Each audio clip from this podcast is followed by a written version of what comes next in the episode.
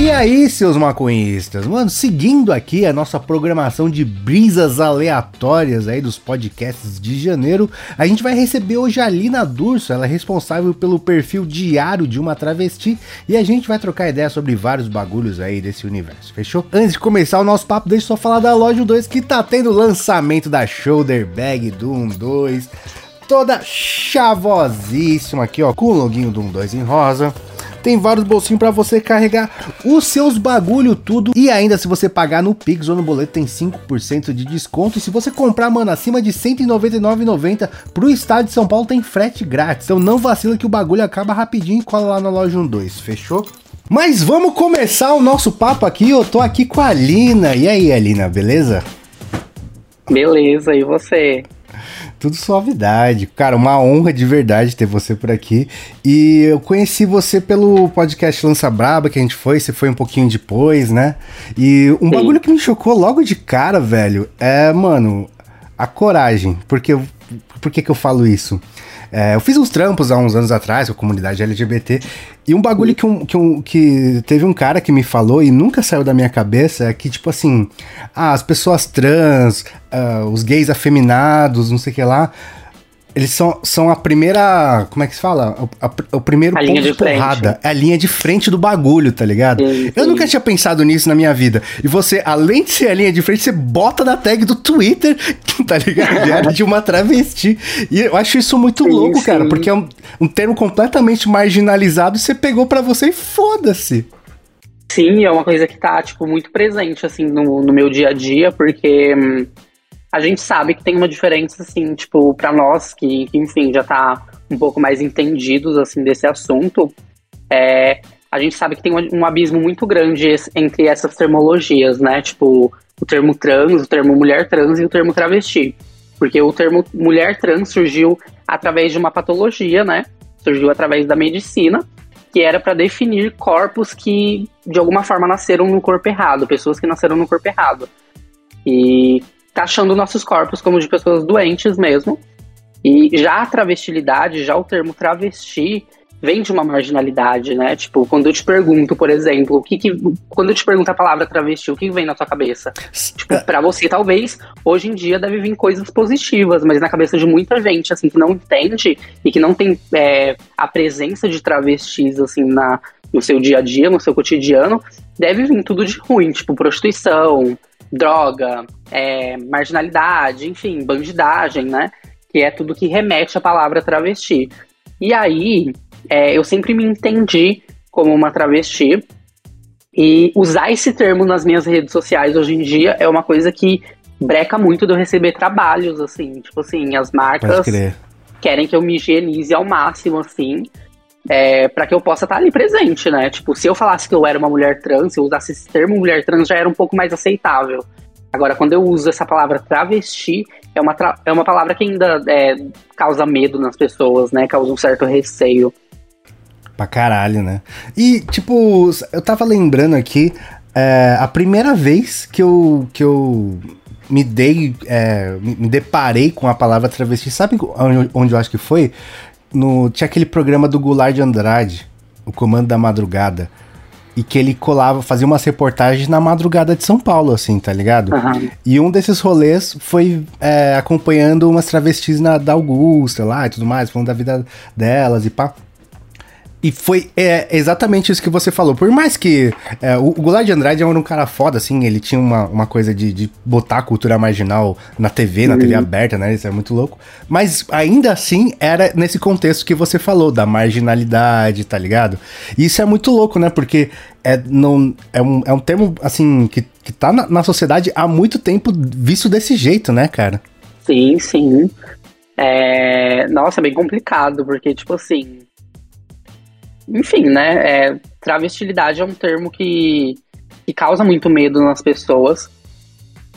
E que hoje em dia ainda as pessoas é, entendem a travestilidade como, sei lá, um homem que, que se traveste é, é de mulher ou alguma coisa assim. E aí as pessoas estão tá muito preso a isso e eu sinto que a mídia, de alguma forma, é, tem, tem muito dedo da mídia nisso também. Porque se você pegar, por exemplo, uma novela da Globo, a Força do Querer, que é uma novela que tem transfake. E transfake, para quem não conhece, são pessoas cis interpretando pessoas trans. E aí as pessoas podem achar que existe algo de representativo nisso. Só que, tipo assim, o que existiria de representativo em uma pessoa branca fingindo ser uma pessoa negra É em verdade. papel? É verdade. Então, tipo assim, a gente tem que trazer isso também para as pessoas trans. E a novela Força do Querer era uma, era uma novela que tinha um personagem que chamava Nonato. E aí que de dia era motorista e de noite se montava e, e ia. E aí era um personagem que falava que era travesti, blá blá blá. E, e, nossa, tipo, foi um, um desserviço enorme, eu acho, para a população trans, porque muita gente, através dessa novela, criou um imaginário de que ser travesti é isso. De que ser travesti é você se montar mas depois Pode de um crer. tempo eu já não vou mais ser isso, eu já não vou mais ser travesti. Na verdade, não, É um travesti é uma identidade ali, né? feminina. É, Pode crer. acho que é uma coisa momentânea, uma coisa ali, enfim. Isso tem nome, né? Isso é drag queen, isso é a Pablo Sim. Vittar, isso é outras drags aí que estão fazendo sucesso. Mas as pessoas têm que desassociar o que é travesti e o que é ser uma drag queen. E ser uma travesti é uma identidade feminina, né? Eu não me desmonto, eu sou isso daqui 24 horas por dia. O meu nome tá lá, Alina. Eu tenho um peito, eu não vou, tipo, tirar o meu peito e pronto, acabou, desmontou. Então, as pessoas ainda têm muito isso hoje em dia. Tipo, tem muitos lugares que eu chego e aí eu falo que eu sou travesti, aí as pessoas falam assim, nossa, eu achava que você era mulher trans. E aí eu pergunto, por que, que você achava que eu era uma mulher trans? E aí elas falam, é, porque ser travesti é um. É ser um homem que se veste de mulher, então você se desmonta.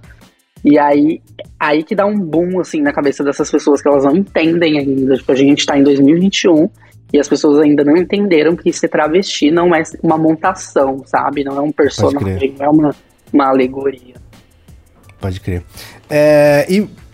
Alina, por que que, que que deu pra você, tipo, ah, tô em casa, vivendo na boa aqui, vivendo minha vida, vou criar um Twitter e blá, blá, blá, que começou a bombar, porque, tipo, uma coisa que, que, que aconteceu muito é que quando, quando eu fiz lá os trampos com, com a comunidade LGBT, tinha muito da pessoa... é, muitas pessoas transicionavam e não queriam...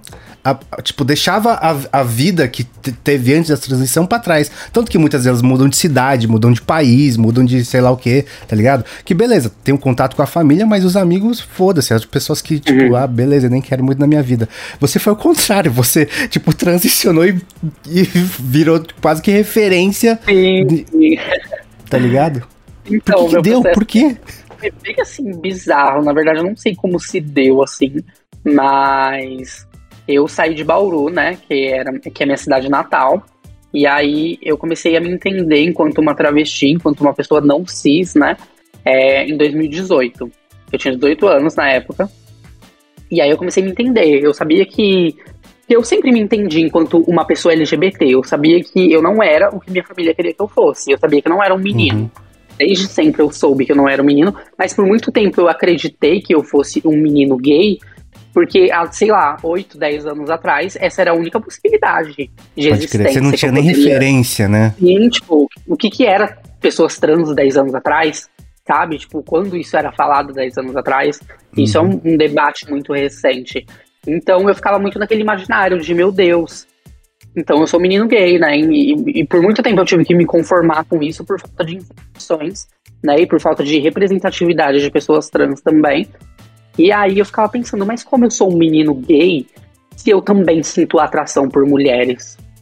E aí, aí que não, não encaixava, então eu sabia que tinha alguma coisa. E aí em 2018 eu comecei a ter mais referências, assim, de pessoas trans. Quem E foram aí as referências? As referências foi Linda Quebrada, Que. Inclusive, é uma pessoa que tá cogitada a entrar no BBB, né? Então. E hoje a gente vai saber. Ah, não, enfim. e aí foi a Lineker também, que ambas são travestis e são travestis pretas também. E aí foi quando eu comecei a entender que, meu Deus, sabe? Então existe outras possibilidades de eu ser uma pessoa LGBT para além do gay, sabe? Para além do, sei lá, bissexual. E aí eu sabia que tinha alguma coisa, porque eu lembro que quando eu era criança, eu tinha muito problema com, com lugares que tinha água, tipo piscina, é, praia, cachoeira, e lugares onde eu tinha que tirar minha roupa. E aí eu tinha muito desconforto com essa região aqui é, do meu peito e eu não sabia de onde vinha esse desconforto. E aí, quando eu comecei a ter essas referências e quando eu entendi o que era uma pessoa trans, muitas coisas na minha vida, assim, inclusive de quando eu era criança, fez muito sentido. Porque isso era uma das coisas que mais marcou, assim, a minha infância. Eu ser uma pessoa completamente, é, sei lá, desconfortável com algumas regiões do meu corpo e eu não sabia de onde vinha esses desconfortos. E aí eu comecei a me entender, né, enquanto uma pessoa trans em 2018. E aí foi quando eu cheguei para minha família e eu falei que eu era uma travesti. E aí eles falaram que ia levar um tempo assim para eles se acostumarem com isso e para eles começarem a me entender e a me chamar como Alina, né? Só que eu também não estava disposta a esperar esse tempo. Eu entendo que, tipo, cada pessoa tem o seu tempo, cada pessoa tem o seu processo. Só que eu necessariamente não sou obrigada a esperar isso. Eu não sou obrigada as pessoas entenderem o que eu sou e me respeitar, sei lá, meses depois. Porque isso custa minha vida, isso custa minha Pode saúde mental, né? isso custa diversas outras coisas. E aí foi quando eu já estava decidida em vir para São Paulo, porque desde criança eu sempre tive esse negócio de querer ser conhecida e querer ser vista ah, e querer é, falar. Que doideira! Sim, sempre quis muito. Nossa, sempre gostei, assim, de holofote. E aí eu vim para São Paulo e, e aí eu fui morar na Casa Florescer, que é um centro de acolhida para mulheres trans e travestis aqui de São Paulo. E aí lá eu comecei a ter outras, é, é, como que eu posso dizer, outras referências de travesti, né? Foi quando eu tive um baque assim na minha vida, porque até então, por mais é, violências que eu passasse na minha casa, morando com a minha mãe, com meu pai, enfim, é, e, e, vivendo com aquelas pessoas ali que é, que é minha família, né? É, eu ainda tinha um teto. Eu ainda tinha a minha cama, eu ainda abria a geladeira a hora que eu quisesse, poderia comer o que eu quisesse. E eu nunca tive contato com, com travestis que já se prostituíram, com travestis que já foram presas, com mulheres trans prostituíram, que já foram presas. E quando eu cheguei ali no Florescer, para mim foi um baque assim muito grande de olhar e falar: Meu Deus, eu não sou isso. Tipo, de renegar mesmo que eu era, sabe? E, e olhar aquelas outras existências ali de, de travestilidade, de mulheres trans, e falar: Não, não sou isso, eu sou melhor que elas, e, e alguma coisa assim, sabe? De não aceitar que eu fui parar que naquele doideira. lugar, porque do nada eu saí da minha cidade, sei lá, ganhar a vida e, e fui parar num centro de acolhida. E aí tem muito isso, né? É, no nosso processo de, de se entender enquanto uma pessoa trans, da gente renegar o que a gente é, e enfim. E aí eu aprendi muito ali no Florescer. Eu morei sete meses no Florescer. E aí eu tive contato com diversas travestis, e eram travestis assim de 40 anos, eram travestis que já levou facada, que já matou, que já Nossa. roubou, que já fez escândalo. Então, tipo assim, elas me acolheram, assim, de uma forma, assim, tão incrível, sabe? Tipo, eu acho que um apoio, assim, que eu não tive nem da minha família. E elas me acolheram como filha mesmo, sabe? E aí, quando eu morei ali no Florescer, foi quando parecia que eu fui criada pra vida, assim. Eu acho que depois daquela experiência que eu tive morando no Florescer, eu acho que eu passaria por qualquer outra coisa na minha vida. porque foram momentos muito difíceis também. Foi momentos que eu tava vivendo em situação de vulnerabilidade, enfim. E ali no Florescer, querendo ou não, é um centro de acolhida, né? Então, tipo assim, tem regras. Imagina você conviver com mais 30 pessoas dentro de uma casa e tem horário para você comer. Então, tipo assim, era bem complicado. E aí, depois dali, eu fui para Casa 1, que é um centro de acolhida. Aí já é um centro de acolhida para pessoas LGBTs no geral. E aí foi quando eu tive mais contato, assim, com, com outras existências também. E aí eu tava passando por um momento, assim, bem fodido, assim, de vulnerabilidade mesmo. E aí eu, eu senti que eu precisava desabafar, assim, de alguma forma. E aí foi quando eu criei meu Twitter. E aí eu comecei a desabafar, comecei a, a passar também para as pessoas que me seguiam, tipo, coisas que eu sabia sobre, sobre pessoas trans e travestis e tudo que envolve, né, esse tema. E aí eu vi que foi uma coisa que começou a dar certo, assim, sabe? Tipo, e aí eu lembro que eu fui é, contratada por uma empresa, por uma loja de roupa bem, bem famosa aí. E, e aí quando eu comecei a trabalhar lá, quando eu comecei a trabalhar lá, eu comecei a sofrer diversos casos assim de transfobia, diversas violências ali naquele ambiente, principalmente de de alguma forma ser coagida quando eu ia frequentar o banheiro feminino ali da loja, então tipo assim, diversas Nossa, violências real, real. E aí eu comecei a desabafar isso no meu Twitter, e aí foi quando deu um boom assim. E aí eu comecei a ganhar muito, muito, muito, muito, muito, muito seguidor. E aí eu migrei pro Instagram e comecei a fazer vídeos sobre isso, né? Aproveitei a visibilidade que eu tava ganhando no Twitter. E aí foi quando aconteceu tudo isso. E aí hoje eu tô aqui. que foda. Tem um amigo meu, Mil Grau. tem um amigo meu, amigo Grau, que ele tem uma frase que eu acho demais, cara. Que ele fala que às vezes a verdade é dura, né, meu parceiro? Eu acho isso, eu acho muito da hora. Que às vezes você tem umas verdades duras, né, Alina? Sim, nossa, foi tipo, muito complicado. Não, mas sabe, não qual que é a brisa? Que, tipo, é, eu, eu, é, eu, conheci uma menina que ela falava, pô, beleza, às vezes eu tenho paciência de explicar alguns bagulho, mas às vezes eu não tô na paciência. E você não tem que. E, tipo, eu não tenho obrigação de estar na paciência de, de, de explicar os bagulho e tudo, e às vezes a, a, verdade é dura mesmo, tá ligado? E aí, Sim. é essa coisa parece que o Twitter foi, foi, foi feito para você, né, Alina? Porque, tipo, é, as interações que rolam lá, às vezes tem amorzinho, mas às vezes precisa de não Sim, amorzinho, né? O Twitter é uma, é uma rede social muito complicada, né? Eu, eu acho eu acredito ser a, a rede social mais tóxica, assim, que tem. Mas. E eu sou uma pessoa que eu gosto muito de brigar, né? Eu gosto muito de entrar em debates, assim, e arrumar ri, é, rixa mesmo com as pessoas. Então o Twitter foi um lugar que eu me dei muito bem. Mas também, tipo, tive diversos problemas, assim. Porque no Twitter é o antro das feministas radicais. E para quem não conhece, feministas Pô. radicais, ou, ou, melhor dizendo, né, simplificando, radifem, são mulheres cis que acreditam que nós, mulheres trans, somos homens e que a gente está roubando o lugar de protagonismo delas, como se Porra, não houvesse sabendo... espaço para outras, né? Eu conheci isso há pouquíssimo tempo, não, não fazia, para mim, Sim. demorou para fazer sentido na minha cabeça. Sim, é, tipo, é uma tipo loucura. Tipo um maconheiro é bolsominion, tá ligado? É muito difícil Sim, de entender. Tipo, as feministas radicais são, tipo, super ligadas e, e dialogam diretamente com o conservadorismo, porque pautas que o Bolsonaro, por exemplo, e conservadores defendem são pautas que as feministas radicais defendem quando querem brecar o direito de pessoas trans, né? E aí eu comecei a ter muito problema. Nossa, e tenho até hoje, assim, problema de, sei lá, não poder fazer nada da minha vida e ser criticada e ser taxada como misógina. Porque para elas a existência de uma mulher trans e de uma travesti já oprime elas, né? E principalmente quando a gente fala de direitos de pessoas trans e de mulheres trans e travestis de frequentar o banheiro feminino. Aí pra elas, eu, olha. A brisa do banheiro é. também é muito louca, né? Por que, que você vai no banheiro? Você vai pra mijar e cagar, cara. Tipo, que, e aí elas sei, falam, lá. elas viram, tipo, casos que aconteceram super isolados, e são casos isolados, porque muita gente acredita que, ai, a presença de uma mulher trans e de uma travesti num banheiro feminino vai ameaçar a existência de outras mulheres, de crianças que estão ali. E a gente sabe que não. A gente tem que entender que são casos raros, que acontecem, e são sim casos isolados, porque se a gente pegar toda a violência doméstica, quem é que tá batendo nas é mulheres? Verdade.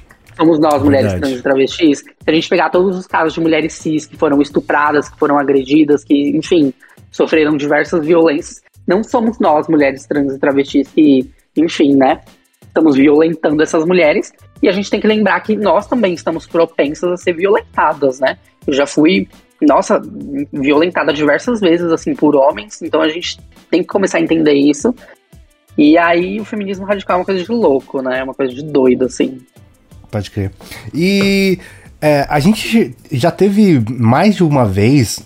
Na, eu fui para Amsterdã. E lá eu trombei uma galera, né? Uhum. E Nossa, uma das pessoas que eu... de lá. É muito da hora, vá. uma das pessoas é. que eu trombei lá era uma menina trans. E aí a gente trocando ideia, não sei o que lá, e ela falou, cara, não sei porquê, mas na a comunidade trans tem muito maconheiro, não sei porquê. Ela tem, não soube nossa, explicar. demais. Mas por quê? Qual que é a brisa?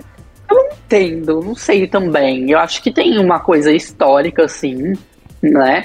E aí eu acho que, tipo, principalmente falando das travestis, eu acho que vem muito da, da, da história e da cultura da, das travestis, principalmente daqui do Brasil. Porque se a gente volta uns anos atrás, em 1970, por exemplo, teve a época da Operação Tarântula, né? E a Operação Tarântula foi uma operação daqui de São Paulo, criada pela Polícia Civil daqui de São Paulo, com o único intuito de caçar e prender travestis. Então, tipo assim, se você era uma pessoa que de alguma forma na cabeça deles era um homem que está se vestindo de mulher, porque era esse o entendimento que eles tinham há um tempo atrás do que era ser travesti, e que muita gente ainda tem isso hoje em dia. Então, se você era uma travesti, você estava saindo com roupas femininas na rua, sei lá, em 1970, aqui nas ruas de São Paulo, você era presa. Eles te pegavam, eles raspavam a tua cabeça, eles te vestiam com roupas masculinas, né, entre aspas, e te devolviam para as ruas daquela forma. Era como uma limpeza mesmo. eles faziam para limpar a cidade de São Paulo. E aí foi bem quando estourou a, a, a epidemia de, de HIV e AIDS, né? Aqui no Brasil. E aí tinha. Que ficou conhecida também como a peste gay, né? Porque na cabeça dessas pessoas eram nós, pessoas LGBTs, que trouxemos isso. E aí a gente levou por muito tempo, e até hoje a gente leva esse estigma, né? E, e aí, quando aconteceu isso, é, a polícia começou a usar, a polícia civil principalmente, começou a usar isso como alerta para a população, de que nós travestis estávamos poluindo a cidade de São Paulo e de que eles precisariam fazer uma limpeza. Então, tipo assim, um absurdo. Então, eram travestis que estavam saindo nas ruas para se prostituir, para ganhar seu ganha-pão, como até hoje em dia acontece, né? Porque desde sempre, desde quando existe a travestilidade, as portas pra gente, o mercado de trabalho é totalmente fechado e desde sempre essa foi a única saída, assim, pra gente. Então eu acho que as travestis têm uma ligação muito forte, assim, com a maconha. Eu acho que muito por causa disso, sabe? Por ser algo histórico mesmo. E se a gente for falar de guerra às drogas, quem são as pessoas que estão sendo atingidas por é essa verdade. guerra às drogas, né? Quem é as pessoas que tá levando na cara em esquina porque tá com um beck, porque tá com baseado? Então, tipo é assim, verdade. eu acho que é bem isso. E, e, todas as minhas amigas, assim, que eu conheço, não tem uma que não fume. Ah, todas, que doideira. Todas, todas, todas, todas. que doideira. Eu fiquei sabendo dessa Operação Tarântula também na, na, nesse, fui na parada, eu acho, cara. E Sim, foi, foi uma operação foi um, assim, foi um negócio muito louco e que, que eu acho mais absurdo. Não se fala nisso, nunca se falou nisso, tá não, tá ligado? Não, é... E aí, tipo assim, eu não sei se você já ouviu falar dessa expressão, tipo, é, navalha debaixo da língua que as travestis usam. Hum, e eu não sei se você já viu até vídeo de travestis que coloca, tipo, real, uma gilete assim, Literalmente. debaixo da língua. Sim, e aí elas conseguem. E aí, isso daí é algo histórico também, porque nessa época da Operação Tarântula, elas eram confrontadas, né, pela polícia, e elas eram torturadas, elas eram agredidas, muitas foram mortas pela Polícia Civil daqui de São Paulo.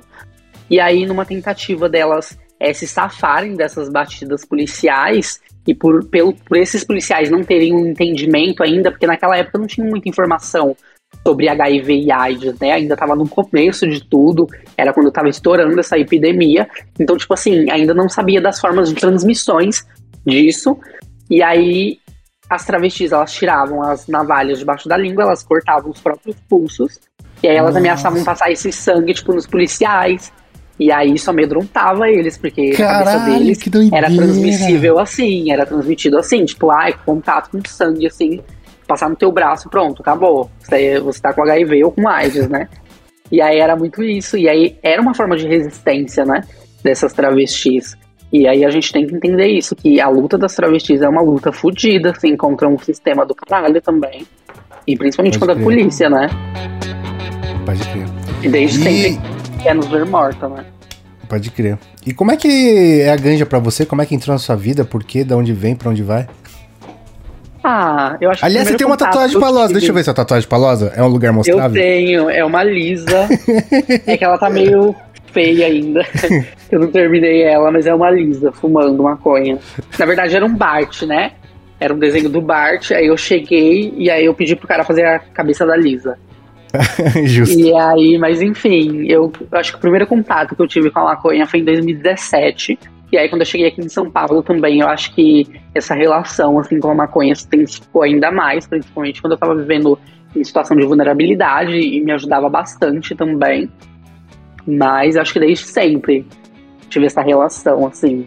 Inclusive, um tempo atrás, acho que faz uns dois meses, eu passei por uma situação bem engraçada é, tava eu e uma amiga minha no Rio de Janeiro, e aí a gente não conhecia o Rio, né? A gente tava ali hum. turistando mesmo.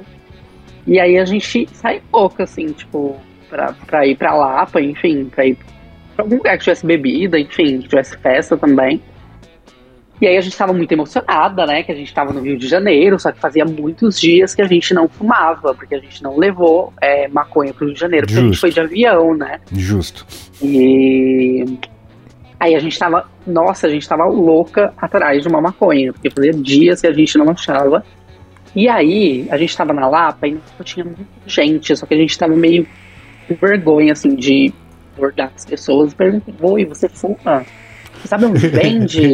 e uma coisa assim. E aí foi muito engraçado que a gente foi, uma amiga minha tinha ido na caruda, assim, perguntar as pessoas. uma dessas amigas que tava comigo. E aí eu e a Felícia, que é essa minha outra amiga, a gente ficou parada assim, esperando. Esperando para ver se ela ia conseguir vir. Só que a gente já tinha ido comprar uma seda nesses caras que fica com aquelas bandejinhas assim, ligado, seda, cigarro, bala, essas coisas. E aí eu fui lá, comprei uma seda. E, e aí a gente ali, nossa, a gente sedenta, assim, por um baseado, sedenta, sedenta, sedenta, e nada da gente conseguia, a gente já tava louca. E, e a gente não é muito fã de bebida também, né? E aí esse mesmo cara que vendeu a seda, ele veio assim, como se fosse Jesus Cristo, assim, descendo do céu. aí ele veio, toma aqui para vocês. E aí ele deu um baseado bolado pra gente. Nossa, a gente quase chorou ali no pé daquele homem. A gente que ficou delícia, bem. Sim, a gente falou, meu Deus, não acredito que veio tão fácil assim, sabe? Do nada o cara chegar com baseado. Aí a gente começou a fumar, porque a gente tava, nossa, fazia dias que a gente tava na seca já. E aí a gente começou a fumar e a gente, nossa, tava quase chorando uma pra outra, a gente tava feliz. aí na hora que a gente tava fumando, a gente começou a pensar, nossa, a gente pegou um baseado da manhã, um cara que a gente nem conhece, né? E aí a gente já muito chapada, porque a gente já tinha fumado praticamente um beck inteiro. E depois a gente foi descobrir que na verdade aquilo era um mesclado. Nossa, que brisa aí, a gente, já, aí a gente já tava a gente já tava muito louca, muito louca. A gente só conseguiu olhar uma pra cara da outra e, e falar, meu Deus. Nossa, é verdade. Que buraco né? é esse? É verdade. Nossa, sabe? que perigo. Sim, que, que foi doideira. uma loucura, sim, foi uma loucura. Acho que foi uma das maiores loucuras, assim, maconha. Porque a gente é tava complexo. muito sedenta, então, tipo assim, a gente ia aceitar qualquer coisa que aparecesse ali pra Justo. gente. Mas não deu bad depois. Ah, não, não, a gente Graças foi de boa. Mas a gente sabia que tinha alguma coisa ali no meio. Que não tava certo, também, pode crer. E também o cara confirmou, né, depois. Ah, então, pode foi, crer. Foi bem triste. Crer. Justo. E, Olinda, você falou para mim que eu não fazia a menor ideia que janeiro é o mês da visibilidade trans. Eu não fazia a menor sim, ideia disso. Sim, janeiro é o mês da visibilidade trans. E isso se deu muito por conta da, da Giovanna Baby, que é uma travesti que viveu, né, a Operação Tarântula, que viveu... É, toda é, é, essa era pós-ditadura, né? E viveu também essa, essa, esse estouro da, da epidemia de HIV e AIDS. E aí, ela, junto de outro movimento de travestis aqui do Brasil, criaram, acho que foi em 2004, elas criaram um dia para se orgulhar, né? De você ter uma pessoa trans e travesti. E aí, desde então, ficou. Tipo, dia 29 de janeiro é o mês da visibilidade trans e travesti. E aí, a gente usa o mês de janeiro inteiro para falar sobre pautas assim que a gente acha extremamente importantes, assim, né, envolvendo as nossas vivências. Mas é, eu, eu acho que é o único mês assim que nós, pessoas trans e travestis, a gente existe, né? Porque tem o mês de junho também, que é o mês da, do, do orgulho LGBT. Só que a gente tem que lembrar que nem sempre a gente tá. que as pessoas pensam muito nisso, né? Ah, a luta das pessoas LGBTs e blá blá blá. Só que a gente tem que entender que nós somos pessoas diferentes, que temos demandas diferentes, temos processos diferentes, e eu não tenho o mesmo processo, por exemplo, que um gay e gênero, Nossa, né? Pode crer. Eu não tenho o mesmo processo que uma menina lésbica, então a gente tem que entender que enquanto ainda é, gays, lésbicas e bissexuais cisgêneros ainda estão falando é, estão falando né, do direito do orgulho, a gente ainda não tem tempo de se orgulhar, nós, pessoas trans e travestis, e a gente ainda tá falando em visibilidade. Que em junho é o mês do orgulho LGBT. Pode crer, né? Em janeiro é o mês da visibilidade trans. Então, tipo assim, tem uma caminhada, a gente né? ainda tá. E aí a gente tem que lembrar que as travestis foram as pessoas que pavimentaram o movimento LGBT em todo o mundo e principalmente aqui no Brasil. Lá fora tem. É, não sei se você já ouviu falar do da Marsha P. Johnson, da Silva Rivera, sim, que foi uma do. Como que chama, gente? Nossa. Do Stonewall. Falhou a cabeça. Isso, do Stonewall. E elas foram importantíssimas ali naquela, naquela luta que aconteceu ali e que trouxe, né, é, o movimento, o movimento não, o mês do orgulho LGBT aqui para o Brasil. É por conta disso que hoje em dia a gente comemora o mês do orgulho LGBT e a gente tem que lembrar que as travestis daqui do Brasil também foram importantíssimas na luta das pessoas LGBTs, e como a gente falou no começo do episódio, elas foram as linhas de frente, né? Pode então crer, né? eu sempre gosto de falar, algumas amigas minhas falam também, que as travestis elas são o começo e são o fim de tudo também, né? Envolvendo o movimento LGBT. E aí eu fico pensando o que seria das travestis é, o que seria do movimento LGBT se não fossem as travestis, que são a mãe, né, do movimento LGBT. E aí a gente.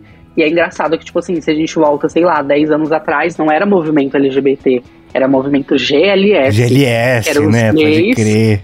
As lésbicas e os simpatizantes, ou seja, tinha espaço até para os simpatizantes, não tinha para as pessoas trans. Nossa, olha que doideira, é verdade, né? Sim, é uma então, coisa que, tipo assim, desde sempre a gente foi excluída, né? Mas Sabe, sabe, tem um negócio assim, por exemplo, fazendo uma analogia com, com é, os maconheiros. Eu, por exemplo, com essa cara de nerd japonês, minoria modelo, nunca tomei enquadro e eu acho que eu nunca vou tomar enquadro na minha vida. E, tipo, a primeira coisa é reconhecer meus privilégios. Que, tipo, olha, se eu tô queimando um aqui de boa, alguém tá apanhando por isso, cara, tá ligado? Tem esse bagulho errado. E um bagulho que eu fiquei em choque quando eu descobri é que existe uh, os gays cis brancos que não entendem seu próprio privilégio, tá ligado, velho? Isso, isso é, um, é, um, é, um, troço muito louco, cara. Você, tá, você faz parte disso. Um dia você já apanhou também. Respeite sim, quem tá sim. apanhando hoje, saca? As pessoas ficam muito nisso, né? Eu acho que é importante também a gente falar o que, que é uma pessoa cis, né? Uma pessoa cis é aquela pessoa que é, se identifica com o gênero que lhe foi designado ao nascimento, ou seja, você é, é uma pessoa que nasceu com pênis, e aí você foi criado para ser um homem a partir disso, e hoje em dia você ainda se identifica com isso que lhe foi imposto. Então você é um homem cis. E aí sua sexualidade é algo à parte. E tem muitos gays, assim, gays cisgêneros mesmo, que que não sabem se colocar, assim. Eu acho que falando principalmente dos gays brancos, né? Porque quando é. a gente vai pro caso dos gays negros, aí já é um outro recorte também, né? É, de marginalidade, enfim, de várias coisas. Quando a gente fala dos gays brancos, que são cisgêneros, é bem complicado porque eles não entendem, assim, o privilégio deles. E aí eu já passei por diversas situações, assim, de ser chamada no masculino e de ser chamada de, sei lá, pesada, sabe?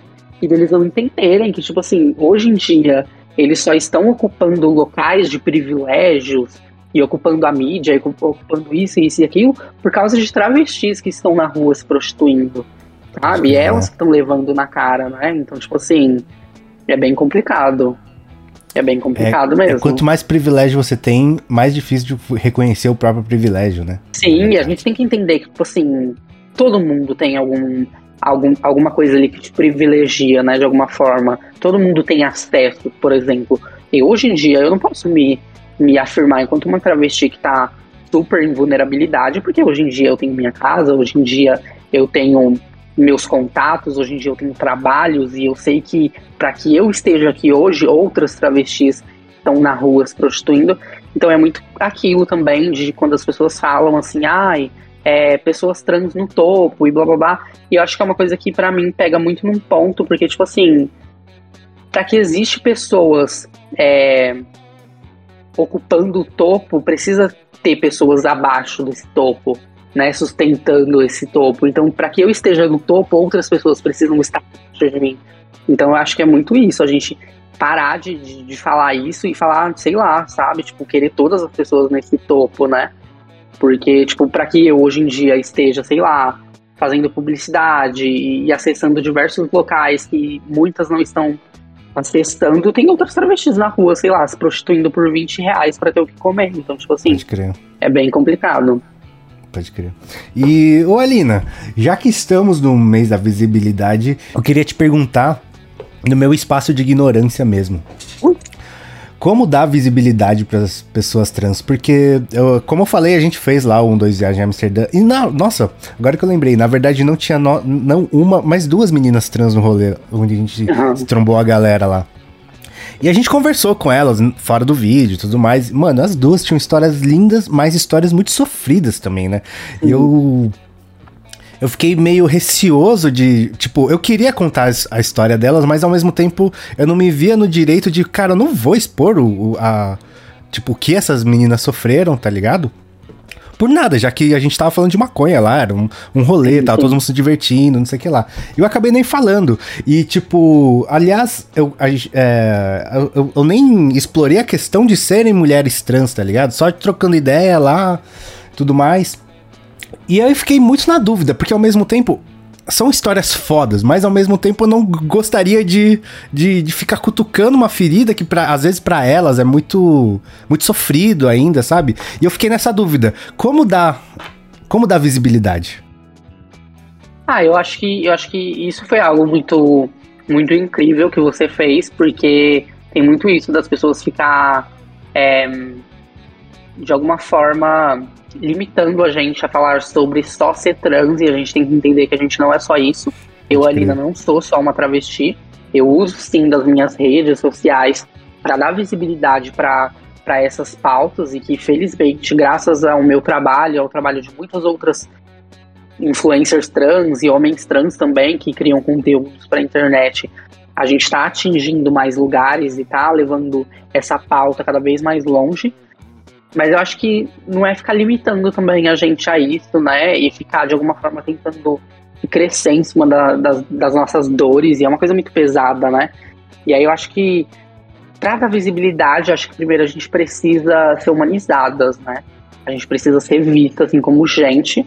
E aí eu acho que para isso acontecer, a gente precisa ter formas de, de sobreviver, né? E a gente está falando de uma população que 90% das mulheres trans e travestis se prostituem, então você imagina, 90% das travestis e mulheres trans aqui do Brasil estão é, imersas na prostituição. Então, olha quão pesado é isso, sabe? Pode tipo, crer.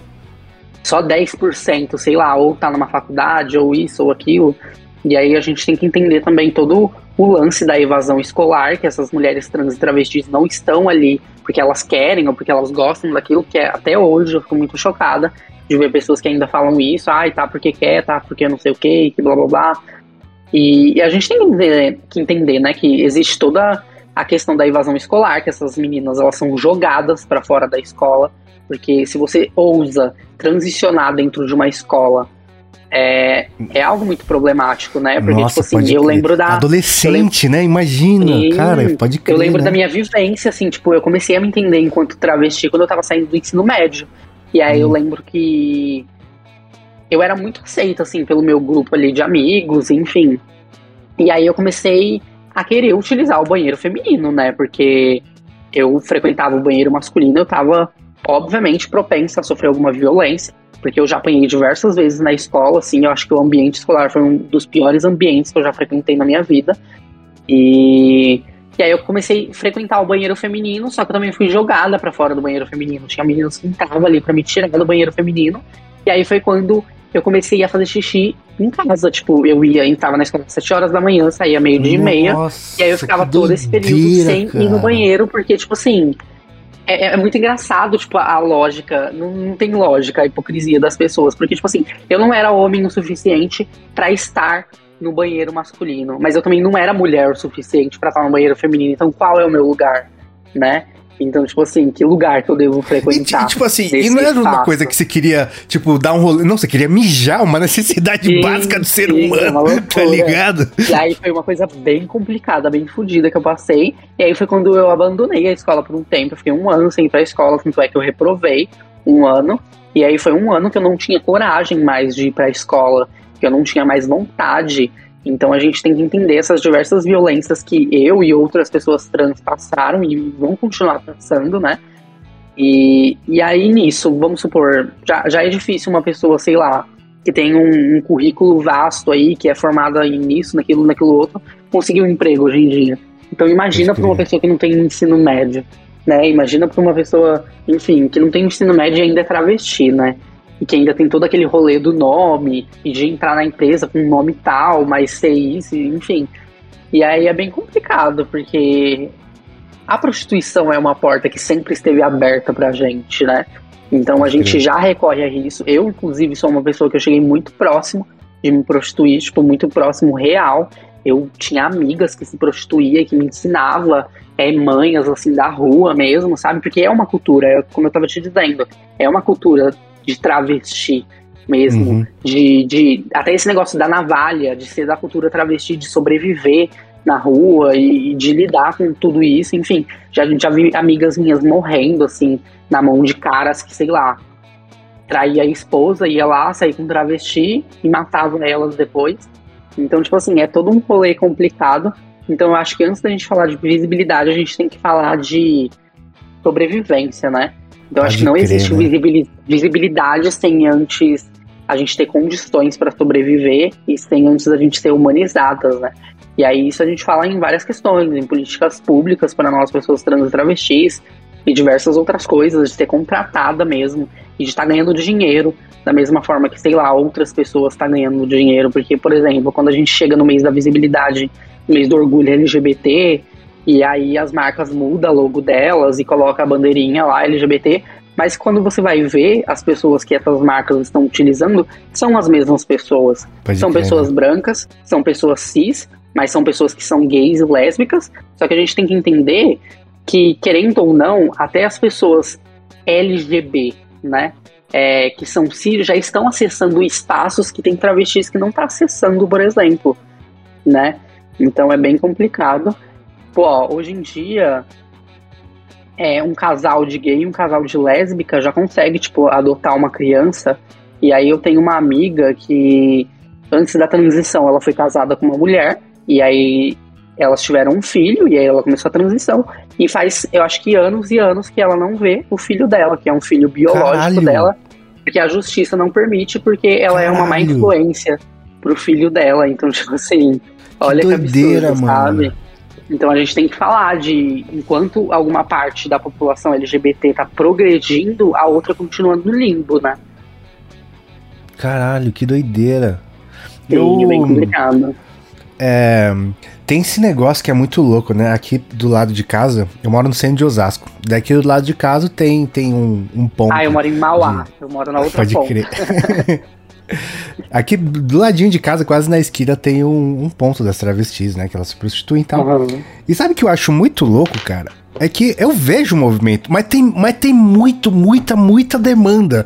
Então, como você, como você falou, como você falou, né? A prostituição, a prostituição tá sempre aí. E, é, e, o, e deixa mais claro a hipocrisia da sociedade, tá ligado? Porque Sim. são os mesmos. As pessoas que estão indo ali, que estão ali todo dia, são as mesmas pessoas que vão encher o saco, vão falar merda e, e, e vão, vão ser as, as, pessoas mais homofóbicas possíveis, tá ligado? Meu, pra você ter ideia, tipo assim, eu já recebi diversos comentários, assim, de caras me chamando de traveco. E aí, quando eu ia, sei lá, clicava no perfil deles e ia na opção mensagem, tinha mensagens dele me chamando pra sair, sabe? Tipo Nossa, assim, que doideira! 90% desses caras que, que tá chamando a gente de traveco, isso, isso, aquilo e blá blá blá blá, são caras que estão atrás de travestis e estão rodando. E são caras casados, né? E são caras que são casados também com mulheres conservadoras, com mulheres também que nos violentam, sei lá, em espaços onde, por exemplo, a gente está tentando acessar um banheiro feminino, são mulheres que nos violentam nesses banheiros, mas elas nem sequer imaginam que os maridos dela estão procurando a gente nas noites, entendeu? E não que é um problema esses caras estarem procurando travestis, não que isso faça deles homens que não são héteros também, porque isso é uma, uma pauta já que eu considero uma pauta ultrapassada, eu e outras pessoas trans, mas infelizmente é uma coisa que a gente ainda tem que continuar frisando, né? Não é porque um cara pegou uma travesti ou pegou uma mulher trans que necessariamente ele é um homem, ele é gay, sei lá, ou sei lá, deu uma é que... quebra ali na heterossexualidade dele, Sim. que a gente tem que lembrar a todo momento. Mulheres trans são mulheres, tra travestis também são mulheres, e é isso. A gente tem que entender isso. Não é porque você vai lá, você viu uma figura feminina e você vai abordar essa pessoa e ela te atraiu por ser uma figura feminina, e aí, bom, você descobre que ela é uma travesti ou ela é uma mulher trans, e aí você é gay, automaticamente isso te faz gay, sabe? Então é uma loucura. A gente tem muitos. E eu acho que esse é o problema, sabe? Porque a gente continua nessa pauta de.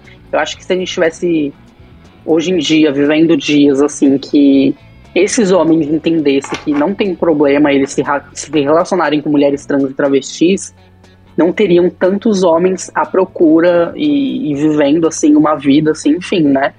Reprimindo seus desejos e sei lá. E e é isso, e tem muita procura. É uma demanda, e é, assim, e é, uma, muito grande. É uma, e é uma fetich, fetichização, na verdade, né? Porque é, eu lembro que eu conheci uma menina que é, nossa, foi muito da hora porque eu fui fazer um, uma gravação com ela que ela conseguiu o primeiro trampo CLT dela. E foi um negócio tipo, pô, uma festa, ela prostituiu a vida inteira, desde a transição e tudo mais. Imagina. Um trampo CLT. E aí um bagulho que ela falou que, tipo, era muito difícil alguém que quisesse ter um, um, relacionamento com ela, um relacionamento afetivo e não só sexual, porque que, gente querendo comer ela tinha um monte, tá ligado? Agora, Sim. gente querendo, tipo, dar afeto mesmo, tá ligado? É, é um. É, é essa coisa da fetiche. fetiche Caralho, é difícil essa palavra aí. Da fetichização. Exatamente. Sim, a gente, eu acho que para começar, assim, abrir esse papo, assim, de afetividade, enfim, a gente tem que começar a entender que a gente vive no país que mais mata Pode pessoas crer, né? trans e travestis. E aí eu gosto sempre de frisar isso, não é o país que mais mata pessoas LGBTs. É o país que mais mata pessoas trans e travestis. E, e aí, né? eu, eu vi é um dado que, que morre gay, óbvio que morre lésbica, mas, tipo assim, tem muita pessoa trans e travesti morrendo, Sim, né? Eu vi um e muitos dado, homens trans Pode falar. Vi um dado muito louco que, tipo, se eu não me engano, na Nigéria é crime, né? Você ser trans. E lá sim, eles matam sim. menos que a gente.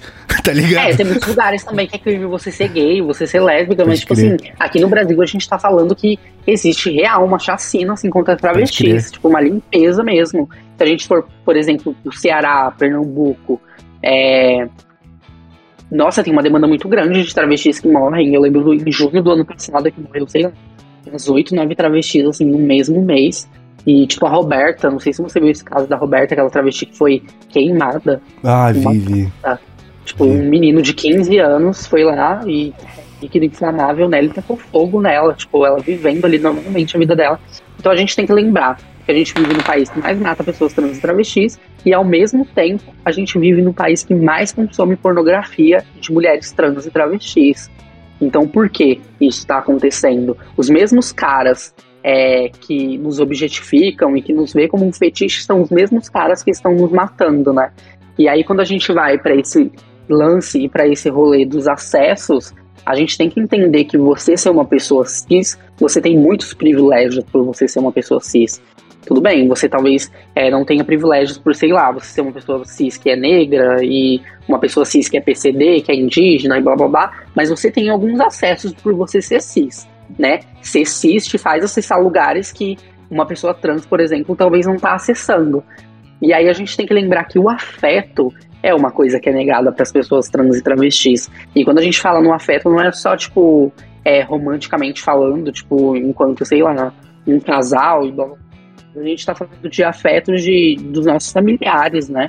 Que a gente é negada de afeto a todo tempo. Tipo, eu já ouvi da minha mãe que ela preferia que eu fosse um, um menino gay do que ser uma travesti. Porque na cabeça dela, ser uma travesti há um tempo atrás era eu estar tá me prostituindo na rua. Era eu estar tá me drogando, era eu estar tá roubando, matando, blá blá blá. Porque as pessoas ainda têm essa visão, né, de que ser travesti é isso. Só que na verdade a gente tá. Nos jogaram nisso, né? E, e é isso que as pessoas têm que entender. E o afeto é, é sim um privilégio cis, né? E principalmente falando um privilégio cis branco, porque pessoas negras também são mega privadas de afeto, pessoas PCDs também, enfim. Mas o afeto é um privilégio cis.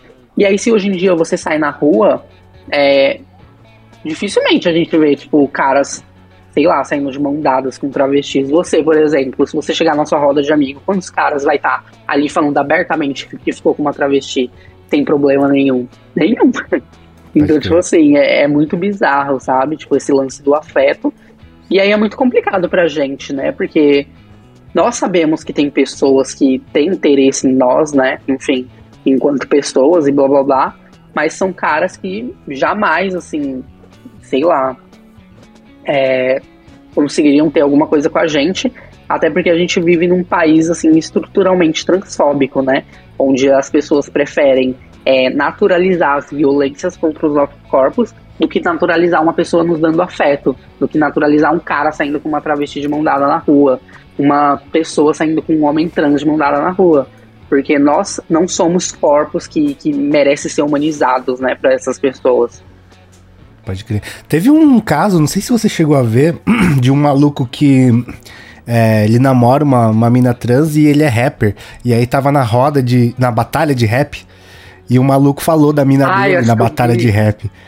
É um vídeo que eu acho que viralizou, acho que sei lá. É, sensa é sensacional, mano. Que aí Sim, ele vai lá e dá uma quebrada são... do maluco do meio. Sim, eles são um casal dele. assim, bem incrível. Nossa, bem Sim. incrível. E aí eu acho que é isso, sabe? Tipo, é a gente aprender a naturalizar é a gente principalmente frisar todo o tempo que, tipo assim, você ser um cara que você tá se relacionando com uma travesti, isso não te faz menos hétero, isso não te faz gay, porque você não tá ficando com outro cara, você tá ficando com uma travesti, com uma mulher trans. E aí a gente sempre tem que frisar isso a todo tempo. E felizmente hoje em dia a gente já tá tendo alguns progressos assim, né? Sim. Eu já vejo, sei lá, algumas amigas minhas, por exemplo, se relacionando afetivamente. E mas é isso, é bem complicado, é bem complicado. Pode crer. E, cara, teve uma. Um, um, um negócio que eu meio que. Como é que eu posso dizer? Quando, quando, como eu falei, eu sou de uma família japonesa super conservadora e que. Hum, tipo, extremamente homofóbica, transfóbica e tudo mais. E aí, de, depois, quando eu comecei a trampar com audiovisual, tive contato com o universo LGBTQIA e tal. E eu me Tipo assim, eu, eu, eu entendi que eu não precisava entender tudo ali, agora, e é uma desconstrução praticamente diária. Outro dia você falou um bagulho que eu nem fazia ideia que existia, que é assexu ser assexual. Não fazia nem ideia o que, que era isso, né? E é um bagulho que, beleza, tipo, eu não preciso entender sim, é agora, que... respeita, deixa, deixa quieto. E, e um bagulho que, assim, as várias formas de existir. Eu lembro que na primeira uh, parada que eu fui trampar, eu conheci um casal que era. Peraí, deixa eu lembrar como é que era. Era uma mina trans que era casada com uma mina cis, lésbica, e as duas tinham filho biológico. E aí, Legal. tipo, você, quando, quando, quando eu me deparei pela primeira vez com isso, eu falei, ué, pera, não. Mas depois no final do dia eu concluí que foda-se, só respeito, deixa, deixa a existência sim, das pessoas. E, aí, e a desconstrução é, é diária. É, é quando dá um boom na cabeça das pessoas, né? Porque a gente tem que entender que quando a gente tá falando de gays, lésbicas e bissexuais, a gente tá falando de sexualidade, né? Ou seja, o que é a sexualidade? É quando você vai numa festa e aí você sente atração por um homem, é, por homens, ou, ou por mulheres, ou pelos dois, enfim. E aí, quando a gente vai para pessoas trans e travestis, a gente está falando de identidade de gênero, né? Que é como a gente se vê, como a gente se enxerga perante a sociedade, enfim, se é como homem, se é como mulher, se é como para uma identidade para além da, da binariedade, né? E, e aí as pessoas precisam entender que nós, pessoas trans e travestis, a gente existe para além da letra T da sigla LGBT, a gente não está presente só na letra T. Eu, por exemplo, eu sou uma mulher, eu sou uma travesti, né? Eu tô presente na letra T da sigla LGBT, só que eu também me relaciono com homens e com mulheres e blá blá então eu me considero enquanto uma pessoa bissexual. Então eu tô presente na letra B também, e aí a gente, as pessoas precisam entender que pessoas trans e travestis também têm sexualidade, né? Porque quando a gente tá falando de travestilidade, de ser trans, de ser travesti, a gente tá falando da nossa identidade de gênero. E aí é muito isso, tipo, existem mulheres trans, porque elas são mulheres, que se relacionam só com outras mulheres, independente se é uma mulher cis, independente se é uma mulher trans, e que são mulheres trans lésbicas. E aí tem homens trans que são gays, que só ficam com homens. Então as pessoas ainda fazem muito essa confusão de não entender, de achar que, sei lá, tipo, você viu esse casal de, de, de enfim, de minas, né? E uma delas era cis, mas, tipo, se fosse outra pessoa, talvez teria entendimento de que ela tá se relacionando com um homem que se veste de mulher, sabe? Mas na verdade ela está se relacionando com outra menina, né? Só que é uma menina que tem particularidades diferentes da dela. Teve um casal também que eu, que, que eu achei sensacional, que depois eu fiquei pensando muito que era. É, era um casal de lésbicas que uma delas transicionou e virou. É, que, não, pera, era um casal. É, elas começaram a namorar como um casal de lésbicas. Daí uma uhum. delas transicionou e virou um, um homem trans. Um homem trans. E é, aí, a, a, a, partir desse momento, virou um casal hétero, entendeu? Sim, sim, Olha que, exatamente. Aí, e aí eu fiquei, caralho, não, é, pera. Exatamente. E aí eu acho que é a outra pessoa dessa relação, eu acho que é muito complicado isso, de tipo assim. Eu acho muito foda na real isso, de tipo, imagina, você tá numa relação e aí ou você ou a pessoa que tá se relacionando com você transiciona, sabe? E aí você continuar naquela relação assim e, e, e continuar, enfim, tendo amor pelo seu parceiro, parceira, enfim é, é uma coisa muito, muito louca, assim. Eu vi um casal também há um tempo atrás, que eu acho que não eram brasileiros, mas que era um casal até então, era um homem e uma mulher, e aí transicionou e aí virou outra mulher, entendeu? E aí eles eram casados há anos e anos e anos e anos. Aí mostra, tipo, foto de antes e depois, de quando eles casaram. E quando eles casaram novamente, assim, tipo. Que da hora! E aí virou um casal, assim, perfeito, sabe? Duas mulheres belíssimas.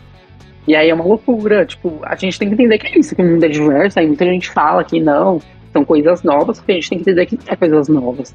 A gente tem que entender que são coisas que sempre existiram e que hoje em dia, felizmente, as pessoas têm informação o suficiente para entender o que se é, né? E com a tecnologia que a gente tem hoje em dia e com o avanço da internet, essas informações estão chegando para a gente cada vez mais frequente, né? E, então não é que não existia isso, as pessoas precisam sair disso também, né? Porque se a gente for ver relatos, assim, relatos, relatos, relatos, isso sempre existiu, Pode na crer. real. Pode crer. E, Olina, é, a gente está aproveitando o, o, mês da visibilidade, né? Você falou aí da Lineker e da Linda Quebrada. É, quem mais são pessoas que você recomenda as pessoas conhecerem? Ah, eu recomendo as pessoas conhecerem três amigas minhas, assim, são muito amigas minhas, também criam conteúdo sobre é, vivência de pessoas trans travestis, que é a Transpreta, Giovanna Eliodoro, nossa, ela é foda, ela é muito nossa, da hora. Sim. Ela é historiadora, ela é um ícone. Ela manja, manja e, demais. Sim, manja nossa, demais. Ela, é, ela é incrível. Tem a Felícios também. Tem a, a Barbite também. E aí eu gosto muito da Barbite, porque a Barbite é uma pessoa que eu já tive briga, né? A gente já foi bem inimigas, assim. ela já foi bem cancelada na internet também. Só que eu acho muito foda, assim, a luta dela, porque ela foi uma menina, eu acho que ela foi a primeira menina trans que diz ali da internet, tipo, do YouTube principalmente. Depois vocês podem até procurar o, o canal dela. É Bárbara Alves, o nome dela, mas a gente chama de Barbite. E aí ela foi uma menina que, tipo, transicionou com uns 12, 13 anos, sabe? E aí ela tava ali, tipo, sei lá, em 2012 falando sobre ser trans ali na internet com uma peruquinha na cabeça. então eu tenho muito respeito, assim, por ela. E e tem outras pessoas também, né? Tem outras pessoas muito incríveis. Tem a blogueira trans, que é a Adri Maria. E tem outras meninas, assim, super incríveis. E, e, tem também um menino muito, muito legal, que eu achei muito foda isso. Que eu acho que foi. Eu acho que hoje em dia ele é um dos. Ele é um dos maiores homens trans, assim, em questão de números, assim, falando em questão de números, que é o Oliver Não sei se você já viu. Ele ficou bem famoso através do TikTok, assim. Sim. E aí ele é um eu homem trans já. que. Já gravou com ele? que legal. Dá pra outro trampo aí da legal. vida. Ele é bem da hora. Nossa, ele é. E aí foi um, um, menino assim que abriu muitas portas também para outros homens trans assim criarem conteúdos. E aí é bem legal. Pode crer. Pode crer. Alina, cara, muito bom, prazer imenso ter você aqui, uma honra, cara. Muito obrigado pelo papo. Eu que e... agradeço. Gostei bastante. Onde as também. pessoas te acham? O que, que você tá fazendo pelas internet? Ah, as pessoas podem me achar através das minhas redes, ambas redes, tanto no Twitter quanto no Instagram, TikTok, são arroba Alina Durso. E é isso. Tô muito feliz também por esse convite. Gostei muito da oportunidade, principalmente nesse mês, né? Da visibilidade trans, que eu acho que é quando a gente tem que, que ecoar esses debates, enfim, essas pautas. Justo. Valeu, então. Muito obrigado e coloca a gente sempre arroba canal 12, segue também na minha pessoal, arroba Nerd, tamo junto.